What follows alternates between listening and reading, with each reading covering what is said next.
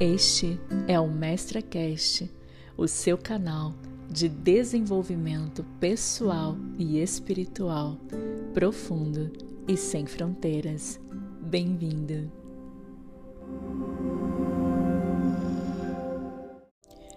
Mediunidade ou Gestalts de vidas passadas.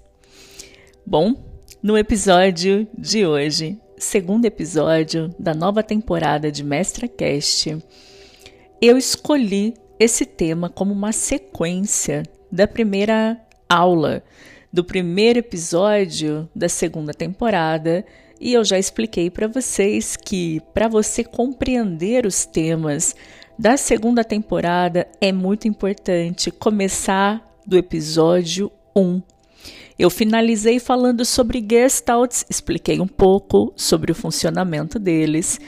E agora vou adentrar com você nesse tema tão interessante, tão poderoso e que, de verdade, eu acredito que todas as pessoas do mundo que são espiritualistas, que acreditam que possuem mediunidade, que percebem, sentem coisas, espiritualidade e que não conseguem compreender, inclusive as mudanças de humor, de sentimentos, de personalidade que vai tendo durante a vida é para todas essas pessoas esse episódio aqui, episódio 2, e na verdade toda a temporada nova de Mestra Cast. Vamos lá então. Não há nada que eu tenha acompanhado mais durante o meu trabalho dirigindo trabalhos espirituais, trabalhos que a gente chamava antigamente de trabalhos de mesa, né? Trabalhos de desobsessão muito jovem, muito nova, eu fui levada para os trabalhos mediúnicos espirituais. Eu começo minha mediunidade desde sempre, desde criança, vendo e interagindo com o plano espiritual. Mas aos 12 anos de idade, que é quando a criança entra na puberdade e a menina mais especificamente, além de entrar na puberdade, a maioria tem a sua primeira menstruação, mais ou menos nessa fase, né? E é nesse exato momento que vários transtornos emocionais, psicológicos e espirituais vêm para fora, vêm à tona na criança, no pré-adolescente. E foi exatamente assim comigo. Nos meus 12 anos de idade, eu comecei a viver surtos espirituais, mediúnicos, ataques espirituais, crises que poderiam até ser denotadas como crise de histeria, crises é, de estar fora do controle dentro de casa. Eu vivi tudo que vocês podem imaginar de mais horripilante dentro de casa nessa fase e as pessoas que estavam ao meu redor também. E as pessoas que estavam ao meu redor, a minha família de nascimento, é, são pessoas que eram né, os membros que estavam naquele momento, porque alguns já desencarnaram, e os que continuam, todos evangélicos. Então, pessoas sem muito entendimento, sabe? aliás, sem nenhum entendimento sobre o processo. A única explicação que tinham para dar é que deveria ser o arquétipo né, demoníaco do diabo que estava tomando conta do meu corpo. Então, minha avó, sempre muito presente ali na minha vida, fazia o que ela sabia fazer, que era colocar o véu na cabeça, porque minha família de religião evangélica que utiliza o véu, né, na cabeça das mulheres, colocava o véu na cabeça, pegava a Bíblia e ia fazer oração, enquanto eu estava ali horas e horas e horas incorporada. Quando nós falamos que um médium está recebendo entidades espirituais, sejam essas entidades de luz ou de sombras, esse é um processo que nós caracterizamos, principalmente é caracterizado pela doutrina espírita, como processo de incorporação.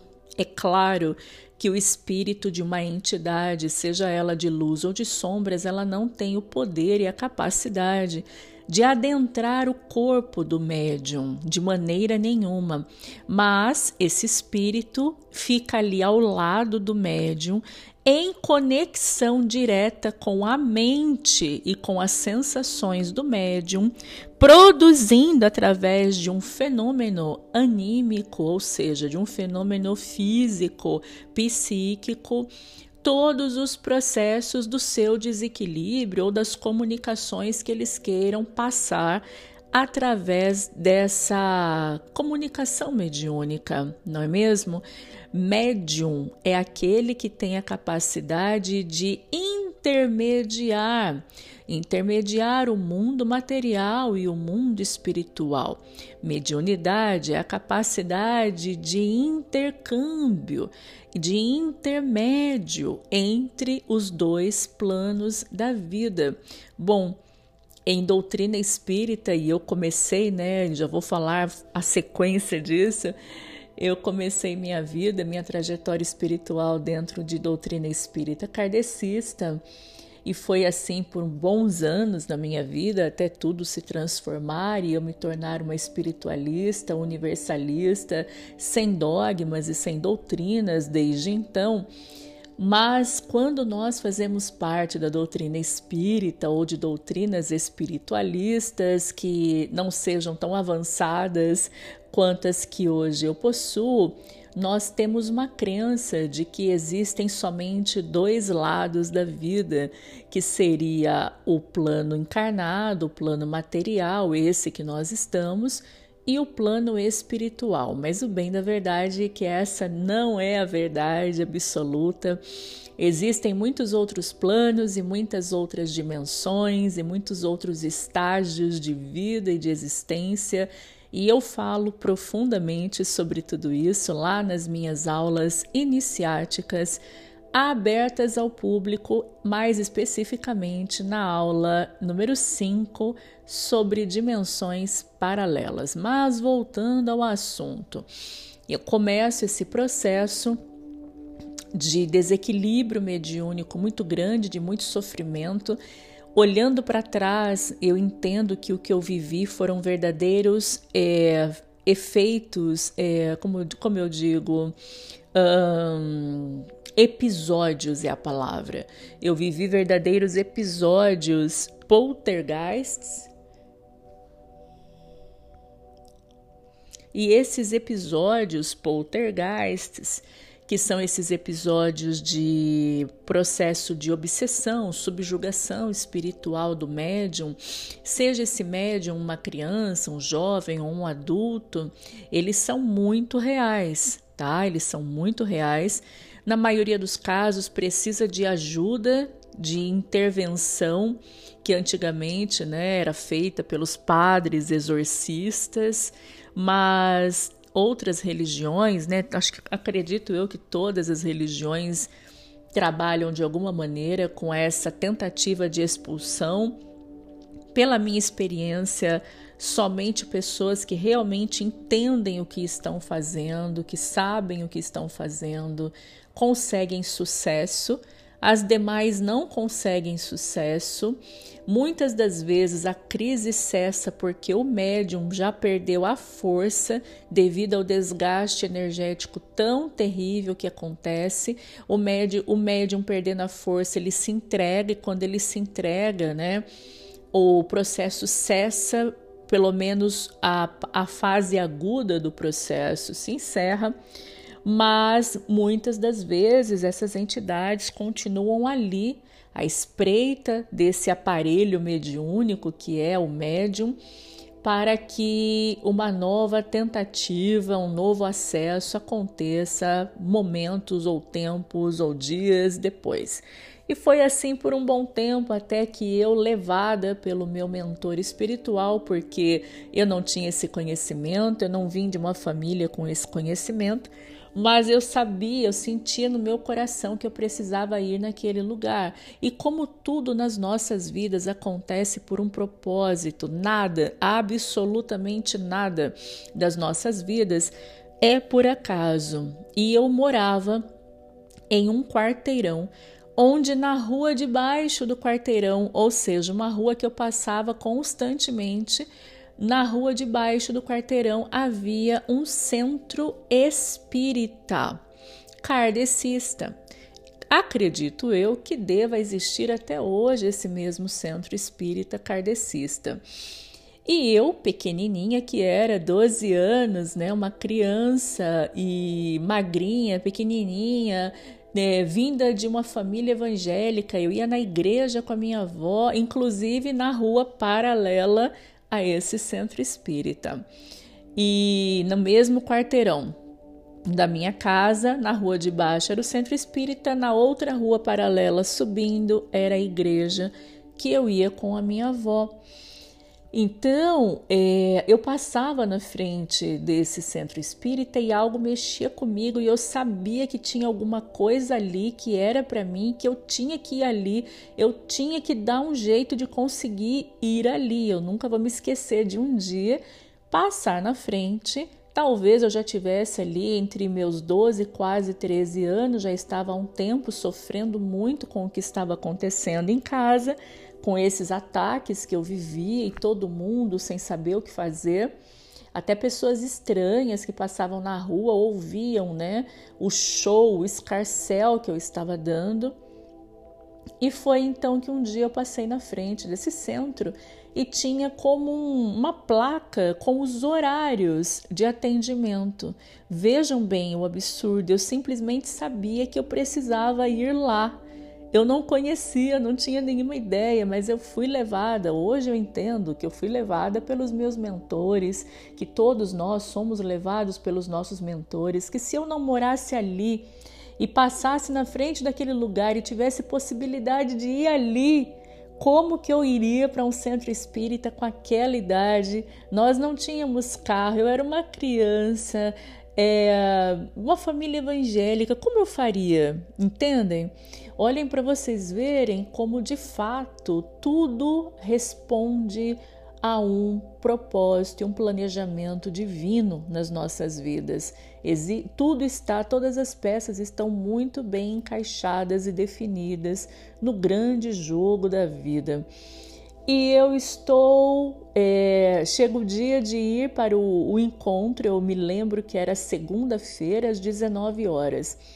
Chega o dia de ir para o encontro nesse centro espírita. Eu não sabia o que dizer para minha avó, então disse para minha avó que eu ia na casa de uma amiga que morava no quarteirão seguinte, a minha amiga da escola, que nós íamos e voltávamos todos os dias da escola juntas. E eu disse que ia na casa da minha amiga. Veja, né? Uma coisa assim muito absurda e eu saio ao invés de subir e ir para casa da minha amiga, eu desço e vou para o centro espírita. Chego no centro espírita, vejo um monte de escadas, um monte de cadeiras, um monte de pessoas e eu não sei nada do que está acontecendo ali, tentando entender onde eu estava. Me lembro de sentar na, na na plateia para assistir a palestra, não entendi nada do que era falado na palestra, mas de alguma maneira eu tinha a sensação de que era exatamente ali que eu tinha que estar. Me lembro de se formar a fila para tomar o passe espiritual que sempre é dado ao final das palestras nos centros espíritas kardecistas. E eu me lembro de os organizadores da fila me colocarem na frente junto com as crianças. E eu não entendia porque me colocavam junto com as crianças, porque eu não achava que eu era uma criança. Eu sempre fui uma, muito precoce, muito madura. Mas eu era colocada, obviamente, porque eu era criança e eles olhavam para mim e me viam criança, viam como de fato eu era no corpo físico, embora não representasse a verdade no corpo espiritual, mas até aí tudo bem. Eu tomava o passe e ia para casa. E fui repetindo esse processo, se não toda semana, sempre que podia. E fui percebendo que fui melhorando. E aquelas crises, aqueles acessos deixaram de existir, passaram a não acontecer mais na minha vida. Eu tive uma boa melhora por alguns anos, passamos por muitos problemas pessoais em família, nesse período, já não mais por causa dos meus problemas, mas outros que vieram na sequência, sempre muitas lutas, lutas mesmo, enquanto eu estive conectada e morando junto com a minha família. E é lá nos meus 18 anos, para 18 anos, é 18 para 19, que eu retorno a um outro centro espírita próximo desse, onde eu frequentava, mas ao qual eu sentia mais conexão. Eu fui conhecer pela primeira vez, senti muita conexão e começo a frequentar esse novo centro, a fazer cursos nesse novo, nesse novo centro. E depois disso, eu até fiz algumas pausas por causa do horário de faculdade, que em seguida comecei faculdade e coincidia com as noites de encontros, então não podia mais ir à noite, mas ia aos finais de semana de manhã. E depois desse período, aos 18 anos, eu tive uma longa pausa de quatro anos ou cinco, de, desde que as crises cessaram até os meus 18, até porque eu ouvia muito na minha família, dentro de casa, porque acabaram descobrindo que eu estava indo no centro, esse tipo de coisa você não tem como esconder muito tempo. E eu ouvia muito que aquilo era uma coisa demoníaca, uma coisa do diabo, eu ouvia muitas críticas negativas e eu fui perdendo a força, eu não fui mais indo. Talvez eu, eu acho que agora, puxando na memória, eu ia uma vez ou outra, mas eu não fui mais com a mesma frequência. Me lembro de ter lido livros, de ter buscado, eu recebi livros no centro e eu tentava ler esses livros, embora não entendesse muita coisa. Gostava muito também na minha adolescência de Paulo Coelho e fui através das pouquíssimas ferramentas que me eram disponíveis e estavam ao meu, ao meu alcance, eu fui tentando entender um pouco mais sobre a vida, sobre essas questões espirituais que sempre estiveram muito presentes na minha vida e eu não compreendia, até porque não podia compreender com clareza vindo de onde eu tinha vindo, né, do meio familiar ao qual eu tinha vindo nessa existência. Depois dos 18, então, que eu me encontro verdadeiramente em um lugar onde eu senti que a minha vibração estava muito alinhada com aquele lugar, que é provavelmente um dos melhores centros espíritas kardecistas da minha cidade, é uma verdadeira universidade espiritual aquele lugar. O forte do lugar não são os trabalhos espirituais, são, são os cursos de desenvolvimento, tanto de conhecimento sobre espiritualidade como de desenvolvimento mediúnico. Eu não cheguei a desenvolver a minha mediunidade nesse centro. Nesse centro eu somente estudei sobre espiritualidade e sobre processos diversos, tive vários desenvolvimentos, mas nenhum de base mediúnica. Já a mediunidade, depois eu tive novamente um ou dois anos de pausa por causa de uma série de processos que eu estava vivendo e retorno então aos meus 23 anos a um outro centro espírita um pouco mais distante dessa região. E foi exatamente nesse momento que eu volto numa crise terrível, emocional, pessoal, espiritual, e foi nesse exato momento que ali eu comecei o meu processo de desenvolvimento mediúnico muito rápido, porque já tinha, já não precisava desenvolver. O que eu precisava era equilibrar a minha mediunidade, não desenvolver aquilo que já sempre havia sido desenvolvida.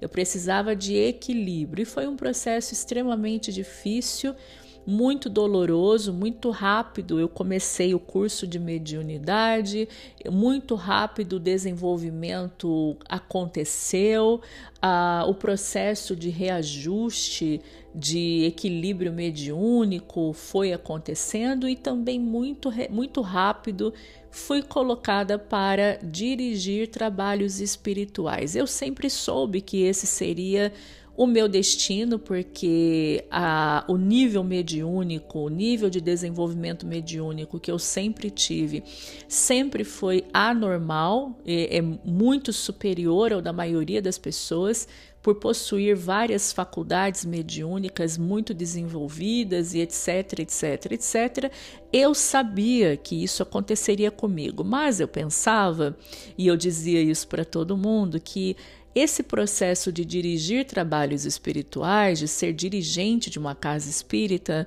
aconteceria lá nos meus 40, 50, 60 anos, quando eu já estivesse madura.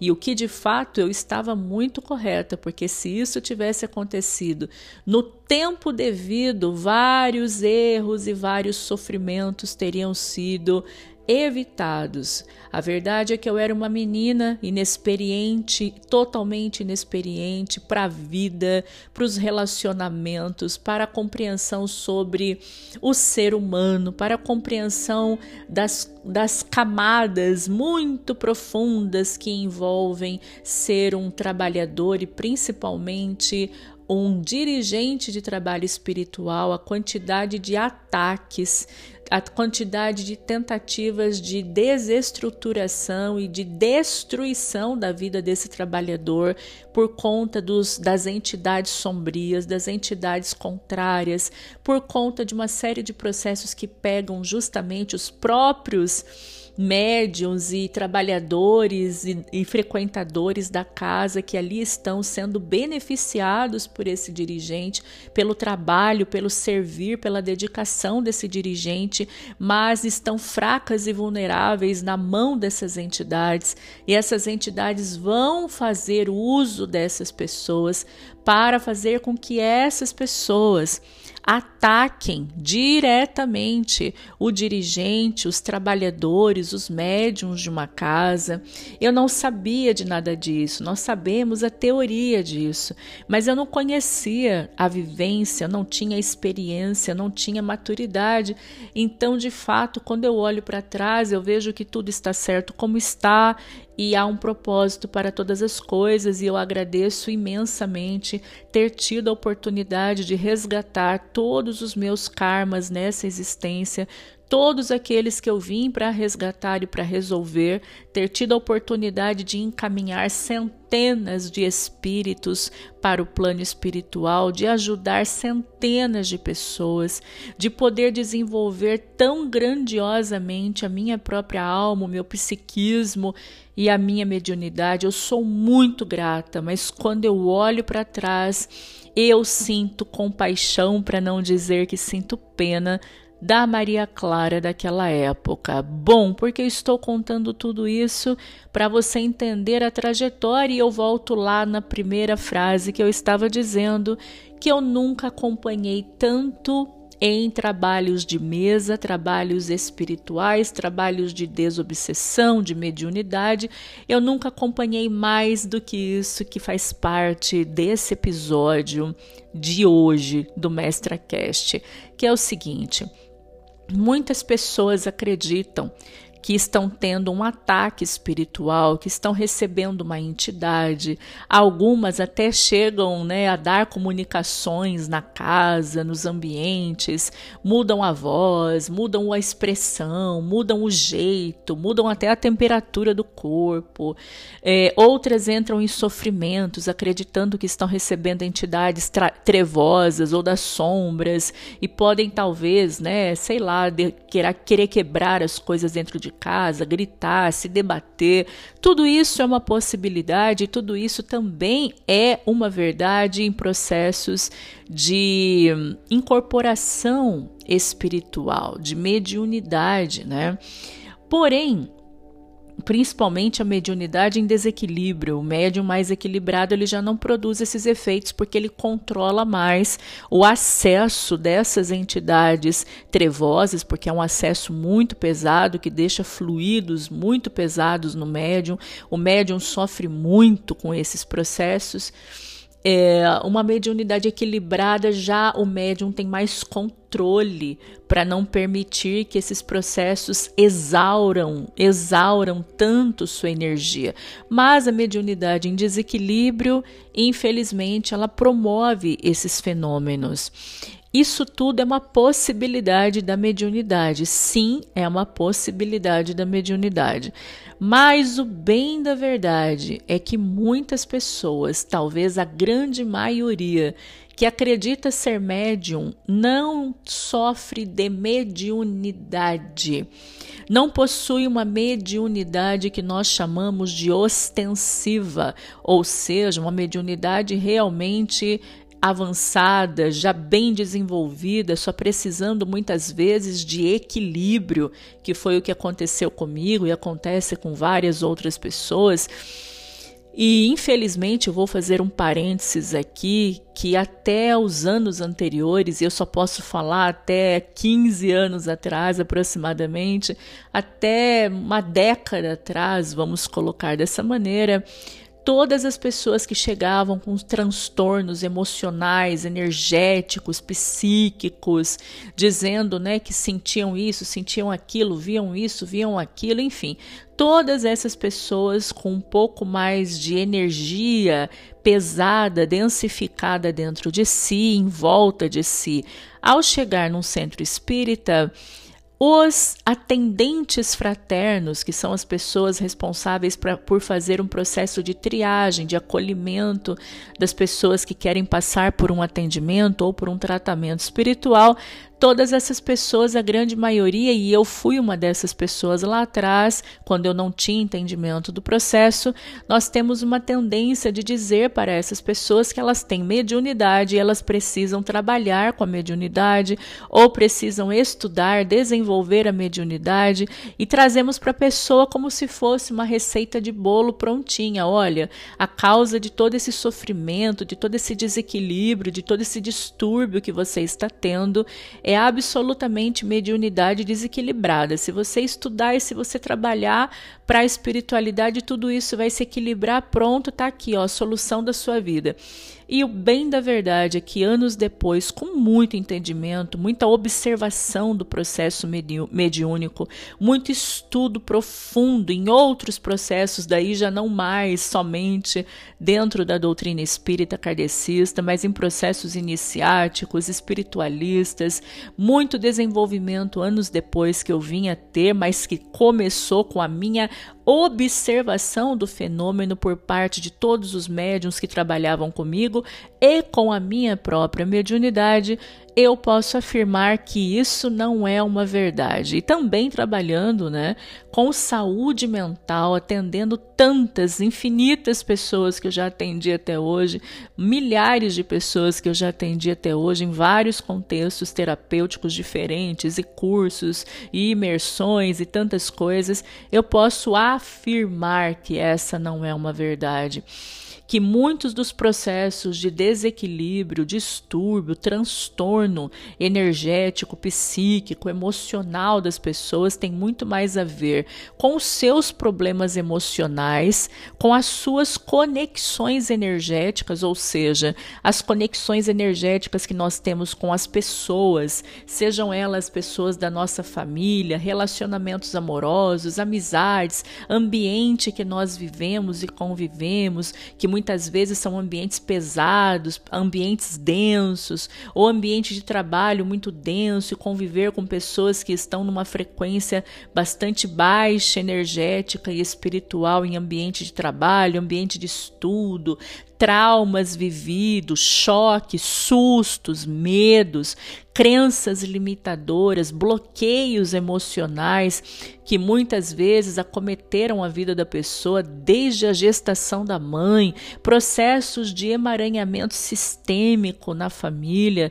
Tem pessoas que fazem parte de uma família extremamente desequilibrada, com vários processos de transtorno emocional, mental, psíquico, espiritual e não tem como sozinha, sem muito tratamento, essa pessoa ter equilíbrio, essa pessoa ter leveza, ter paz, porque ela está conectada com o campo de energia de doença emocional e espiritual da sua família. Então, a grande maioria desses transtornos não é a mediunidade ostensiva ou a mediunidade em desequilíbrio precisando de trabalho ou de desenvolvimento de maneira nenhuma.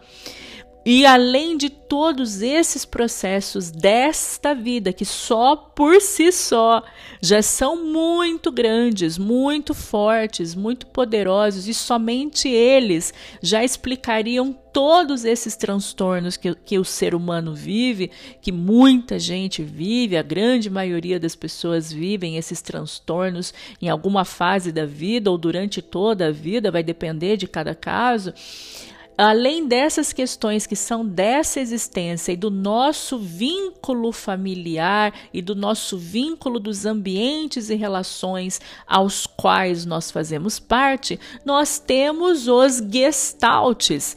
O que são esses gestaltes que são os processos em aberto de vidas passadas?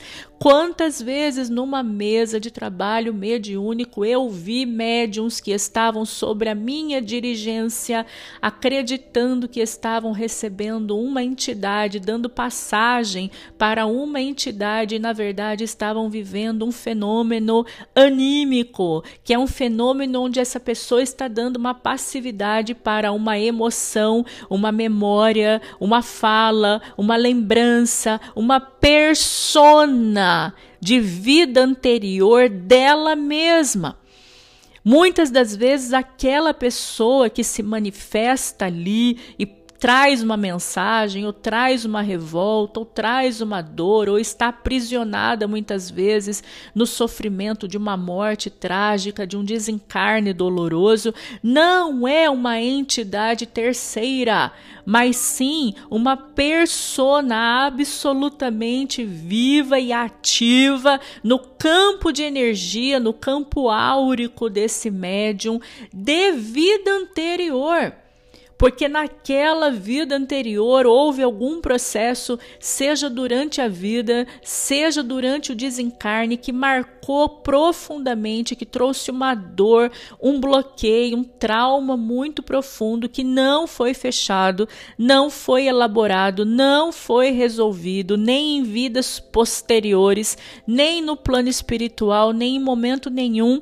E nesse momento, por algum motivo, essa pessoa está passando por esse processo de resgate de traumas de vidas passadas e vai acessar por causa do campo mediúnico, medianímico que se forma muitas vezes tanto num centro espírita, quanto às vezes até na própria casa da pessoa ou em ambientes diversos, um campo medianímico acaba sendo ali predisposto de se formar, seja pelas pessoas que fazem parte daquele ambiente, seja porque a própria pessoa já está em surto e precisa fazer como que o encaminhamento dessa sua própria persona de vida anterior, seja pelo processo que for, isso acontece e não acontece com um, com dois, com três, acontece com a grande maioria.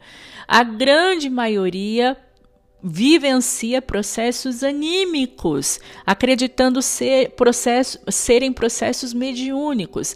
E nesse momento você pode me perguntar: nossa, mas então é tudo mentira, é um fake, a pessoa está ali ludibriando, o centro espírita está enganando as pessoas. Obviamente que não. O médium que está vivendo esse processo mediúnico, me, medianímico, ele não sabe né? A pessoa, perdão, não o médium, a pessoa que está vivendo esse processo medianímico não sabe que o está vivendo. Acredita de fato, seja porque outras pessoas lhe disseram que o seu transtorno era de cunho mediúnico, seja porque ela de fato acredita naquilo por outros motivos, mas o fato é que ela está ali fazendo o seu melhor e dando o seu melhor sem conhecimento de causa. A grande maioria esmagadora está vivendo isso. E as casas espíritas também não têm esse entendimento e esse conhecimento de causa. Também acreditam nas orientações e nos trabalhos que ali acontecem. Todos estão com boa intenção Todos estão fazendo o seu melhor. A grande questão é que esse é um fato, e se você está aqui ouvindo essa aula é porque você estava preparada para receber essa sabedoria que poucas pessoas do mundo possuem. Ah, mas então os espíritos que estavam ali precisando de ajuda, de encaminhamento, de socorro espiritual não são beneficiados porque muitos médiums estão vivendo um processo medianímico e não um processo mediúnico trabalho de desobsessão? Obviamente que não, mais uma vez, porque quando um médium dá passagem a um processo medianímico, um processo de liberação de ectoplasma, que é uma matéria que todos nós, um material que todos nós temos, um fluido que todos nós temos, que é um fluido semimaterial de plasma que nós possuímos de intercâmbio com o plano espiritual, porque todos os seres humanos possuem em algum nível ou em algum grau um intercâmbio com o plano espiritual e por definição, um nível de mediunidade, mesmo que pequenininho, mesmo que uma simples intuição, mesmo que uma simples premonição no sonho, mesmo que sentir somente as energias porque sentiu um arrepio na pele, mesmo que minimamente todas as criaturas na face da Terra possuem algum grau de intercâmbio com o plano espiritual. Por quê? Porque somos seres espirituais, vivendo experiências materiais e não o oposto. Como somos seres espirituais, vamos ter várias aberturas, sim, para o plano espiritual, para o plano astral, com toda certeza porém uns muito mais, que são os médiums considerados ostensivos, que por motivos infinitos, que aqui não cabe nessa aula, desenvolvem ao, ao longo de várias e muitas encarnações o processo de intercâmbio espiritual, de abertura, de clareza para o plano espiritual, ainda que encarnados no plano da matéria. Existe propósito, existe motivo, existe explicação, e para cada caso é um caso. E seria uma aula de três, quatro, cinco horas só para eu abordar esse contexto aqui com vocês. Mas o importante é que você entenda que existe um propósito nisso tudo, existe um porquê nisso tudo.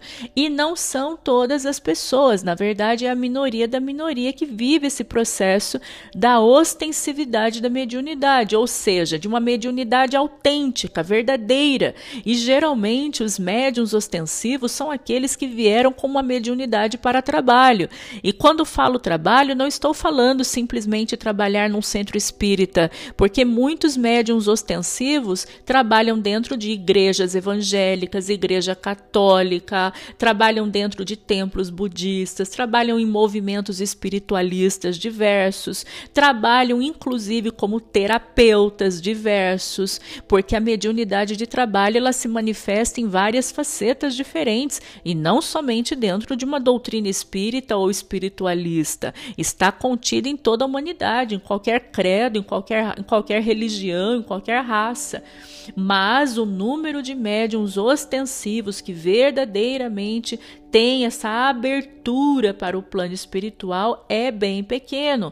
Os demais estão vivendo processos, sejam eles psiquiátricos ou psicológicos, psiquiátricos quando é doença. De repente a pessoa tem uma tendência ou já ativou processos de psicotização, ou seja, traduzindo para o português mais coloquial, mais claro, seria o processo de enlouquecimento, como por, por, exemplo, uma das patologias de enlouquecimento, de psicotização seria a esquizofrenia, e vocês se chocariam com a quantidade de pessoas esquizofrênicas clinicamente esquizofrênicas que não o sabem que são de maneira nenhuma, porque você não vai no médico psiquiatra, psiquiatra e ele olha na tua cara e fala que você tem uma esquizofrenia. Isso não existe. Talvez um médico ou outro aí extremamente insensível e em desacordo com a ética profissional possa o fazer, mas a grande maioria não faz e trata muitas das vezes as patologias só como ansiedade ou como depressão quando a pessoa está em mania, está vendo coisas, está falando que está vendo, ou, ou está colocando a sua vida em risco ou a vida dos outros, porque está vendo e tendo alucinações, né? Então o médico entra com a medicação adequada e quando muitas vezes a família está presente, ele pode notificar a família quanto à esquizofrenia, mas nunca, em geral, em suma, nunca a própria pessoa.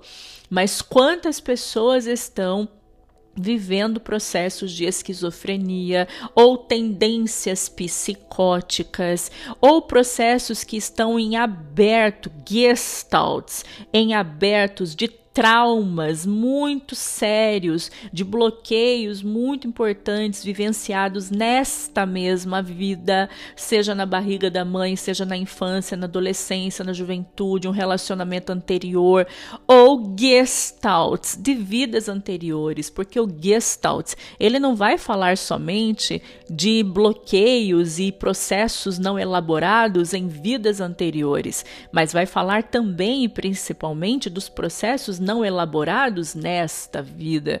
Vejam bem, lembrando que falando especificamente, né, eu estou utilizando este termo para falar de uma mesma de um mesmo fenômeno que acontece em vidas anteriores, que acontece nesta vida presente, que são os processos não elaborados, não resolvidos, que ficam ativos no campo psíquico, no campo áurico da pessoa, como se fosse uma forma de vida independente inteligente, querendo se manifestar de alguma maneira, seja através de crises de choro, de crises de histeria, de crises de raiva, seja através de é, tremedeira, de batedeira, de palavras é, de xingamentos, de quebrar coisas, de acessos de raiva, de acessos de violência ou de acessos de depressão, seja através de quais processos forem.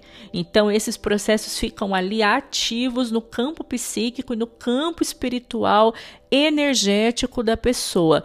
Esses processos não elaborados têm esse nome que é originário dessa terapia, dessa abordagem terapêutica da Gestalt terapia.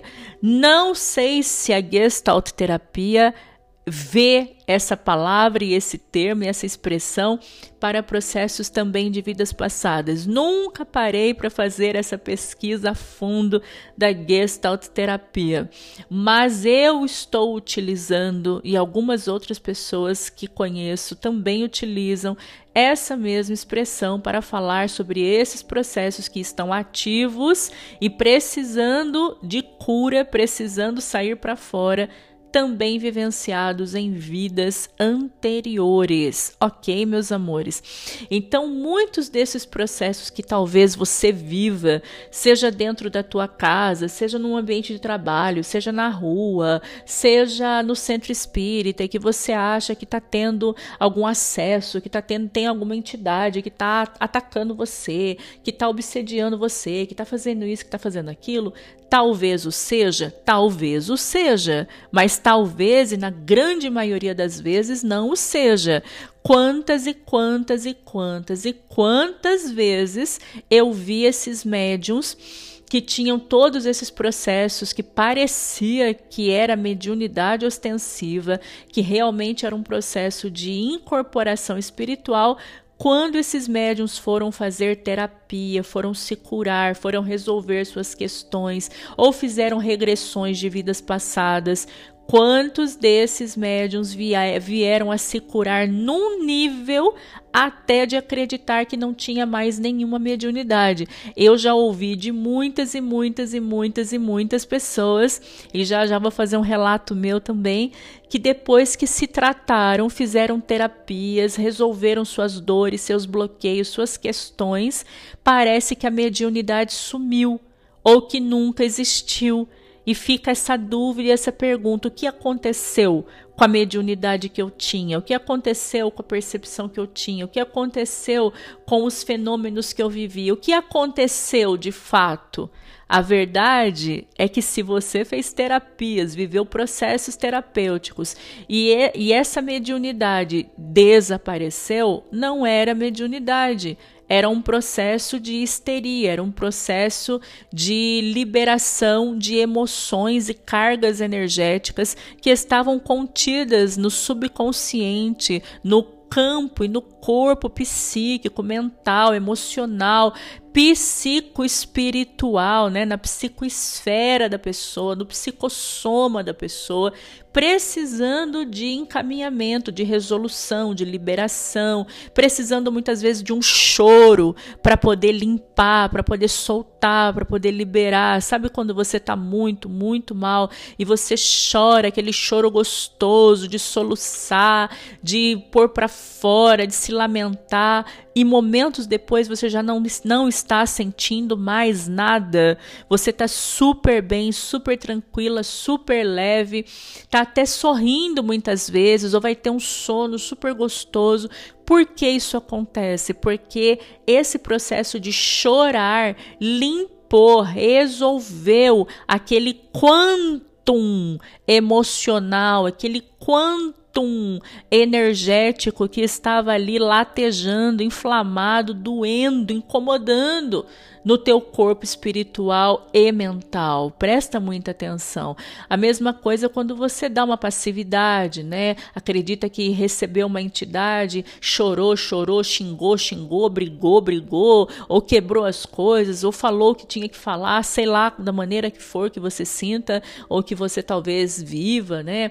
Às vezes é só ali uma explosão, uma coisa ruim, enfim não necessariamente tem um diálogo, não necessariamente tem uma comunicação muito clara, mas seja o processo que você vivenciou, ou que alguém que você conheça que se enquadra exatamente aqui nessa lição de hoje, talvez isso seja só simplesmente, né? E depois a pessoa melhore todas as vezes que tem essas crises, que tem esses acessos, por assim dizer, o porquê a pessoa melhora muitas vezes e fica bem depois, porque limpou aquele quantum daquela energia, daquela ferida que estava inflamada, fedendo, precisando de limpeza. É feita uma limpeza. Resolve por si só Muitas vezes sim, outras vezes não né, somente na, em dar essa passividade, esse efeito anímico da dor e do bloqueio, do trauma que está ali parado no corpo mental da pessoa.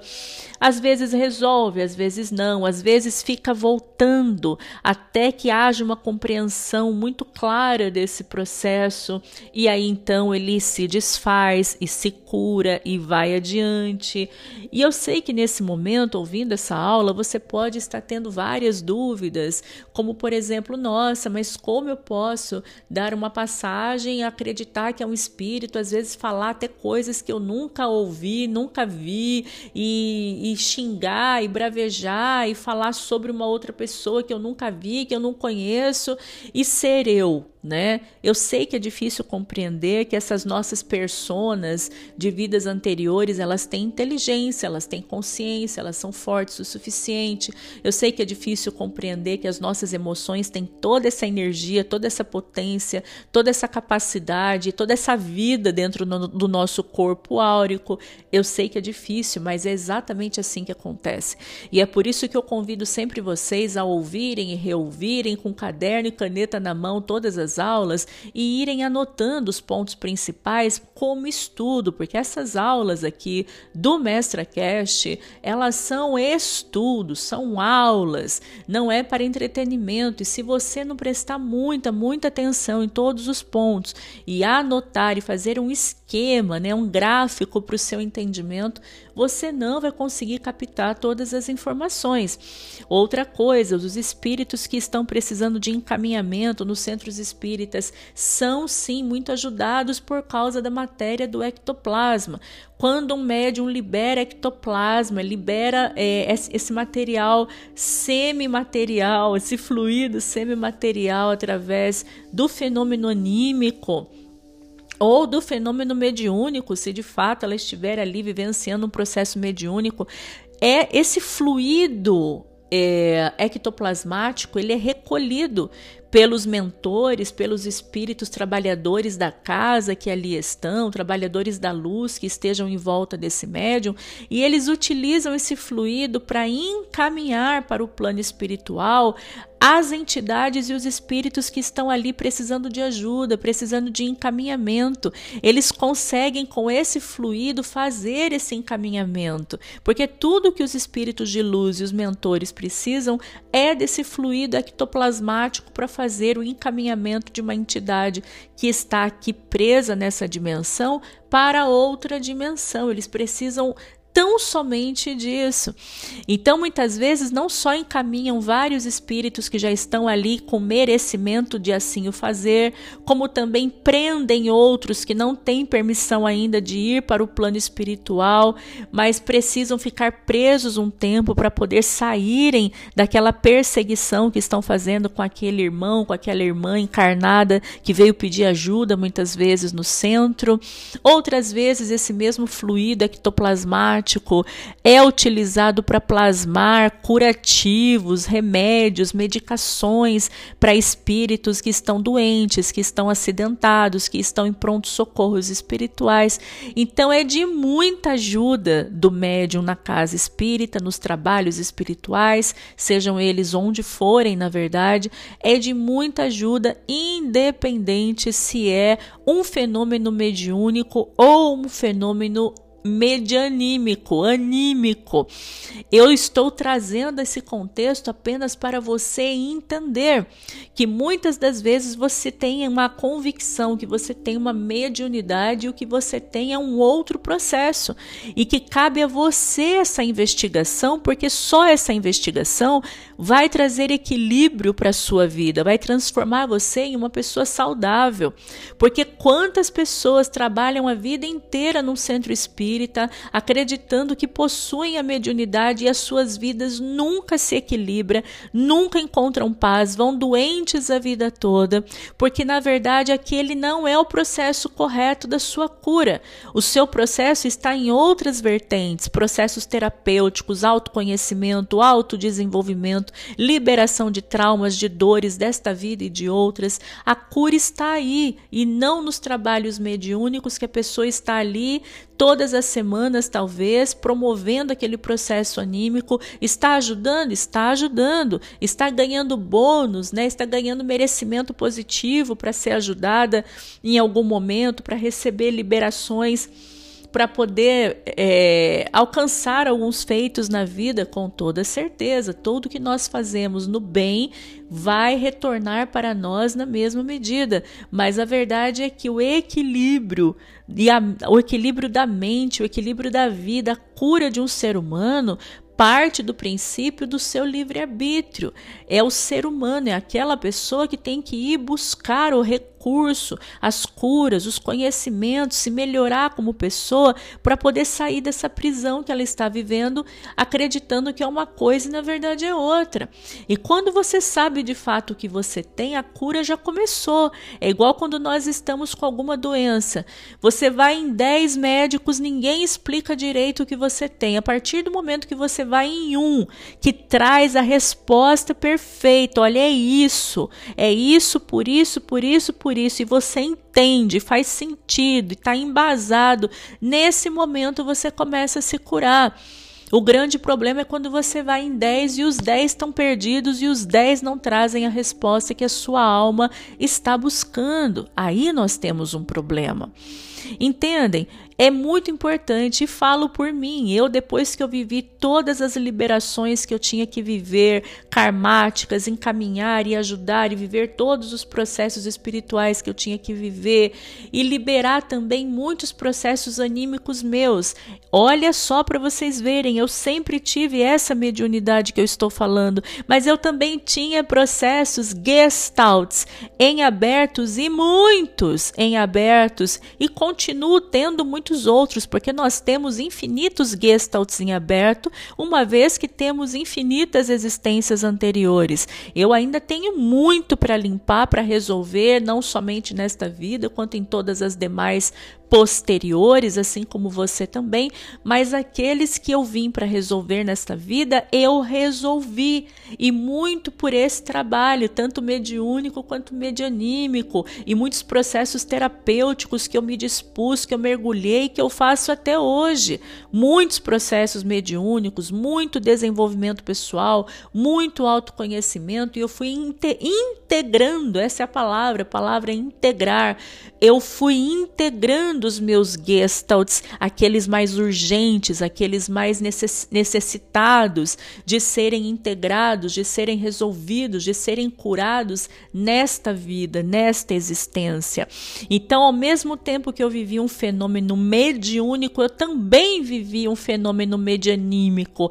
E quando essas curas se processaram integralmente dentro de mim, quando meu karma de trabalhar com a mediunidade para resgatar aquele X número de pessoas, de espíritos, de entidades que eu me propus fazer e viver nesta encarnação, quando tudo isso se resolveu, a minha mediunidade, que eu acreditava que era só minha mediunidade, ela mudou e alterou completamente.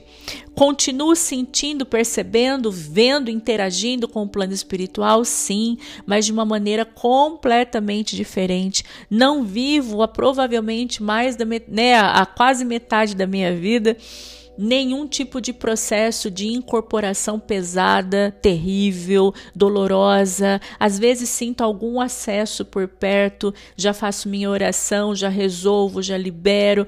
Hoje, com uma outra percepção, hoje eu vivo uma mediunidade com leveza equilibrada, sem necessidade de fenômenos, sem necessidade de ostensividade, de nenhuma maneira, por todo esse processo de cura e de compreensão desse processo que eu vim vivendo esses anos todos.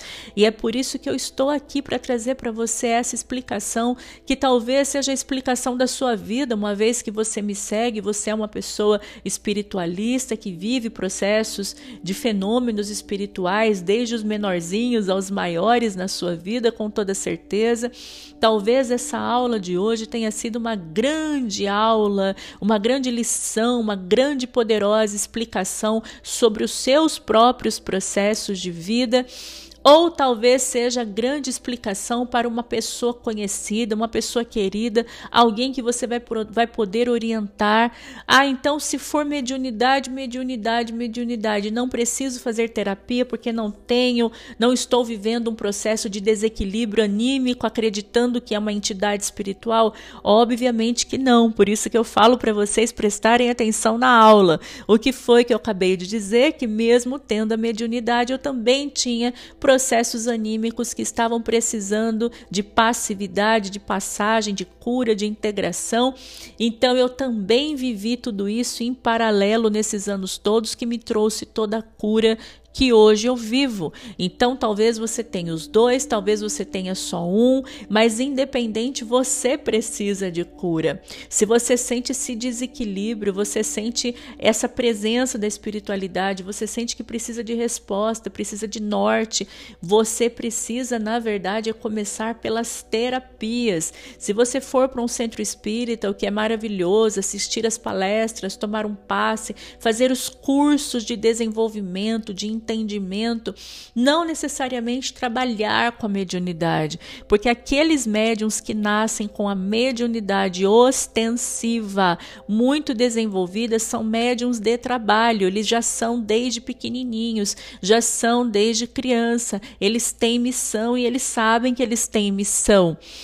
É totalmente diferente de qualquer outro então começa a separar aquilo que é na tua vida, aquilo que não é, aquilo que ressoa com você e aquilo que não. E se não for o teu caso, que você possa orientar quem ao seu redor viva tudo isso. Bom, esse foi o episódio de hoje, segundo episódio da nova temporada de Mestra Cast. Eu espero ter respondido muitas dúvidas, anseios e muitos questionamentos de vocês sobre todos esses processos. Obviamente que você não precisa, né, ter um processo que pareça uma incorporação mediúnica dentro de casa para resolver uma persona ou um gestalt de vida anterior. Você pode, deve fazer esse processo de forma leve, através de terapias, terapias de regressão de vidas passadas, terapias de hipnoterapia. As minhas imersões, eu sempre trago a hipnoterapia, trago as regressões, trago vários processos para ir limpando camada por camada todas essas dores e esses bloqueios, mas você é livre para procurar o processo que faça sentido para você, o terapeuta, a abordagem que faça sentido para você. O meu papel aqui no podcast é só trazer respostas e explicação clara e concisa sobre todos esses processos que a maioria das pessoas não tem compreensão. Ok, meus amores, se você sentir no seu coração Compartilhe esse episódio nos seus stories, com as pessoas que você conhece, com os seus grupos espiritualistas. Vamos levar conhecimento, sabedoria, clareza para as pessoas que estão preparadas, assim como você, para despertar. Porque se você está aqui, você não está aqui por acaso.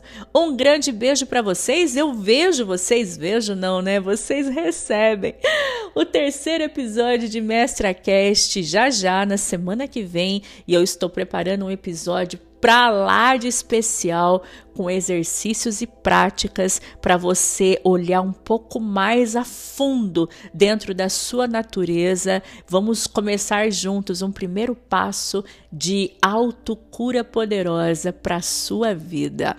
Eu espero você semana que vem aqui no Mestra Cast e mais uma vez, de, não deixe de me contar na caixinha de comentários aqui do Spotify ou do Apple Podcasts o que você achou desse episódio. Um grande beijo e até lá.